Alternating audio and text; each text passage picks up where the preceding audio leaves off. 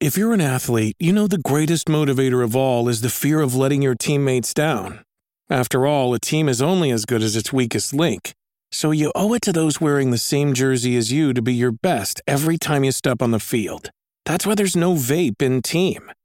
When you vape, you can expose your lungs to toxic chemicals that can damage your lungs.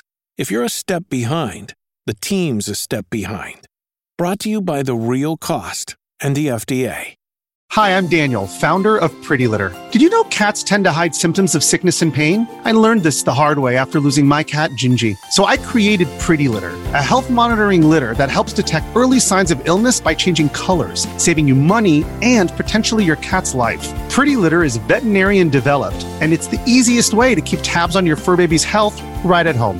Go to prettylitter.com and use code SPOTIFY for 20% off your first order and a free cat toy. Terms and conditions apply. See site for details. Kik no ha ofrecido a nadie nada. Como está el mundillo ahora mismo de creadores de contenido, ¿cuánta gente creéis de verdad, siendo vosotros sinceros, que habrá ido a escribirle a Kik? Sí, pero el millón lo que pasa es que la caga porque tú al final no puedes coger y decir todos los policías son tal, todos los no sé qué son cual. Como estás tirando a un, a un streamer que tú decides ver, que tú decides consumir, que tú decides no saltarte. Pues que Gref también siempre ha sido un, chaval que en internet le encanta hacer el show. Pero sí que es verdad que, coño, al final es un torneo hecho para personas que, que son muy malas, ya no solo jugando al Fortnite, sino en general los videojuegos, ¿sabes?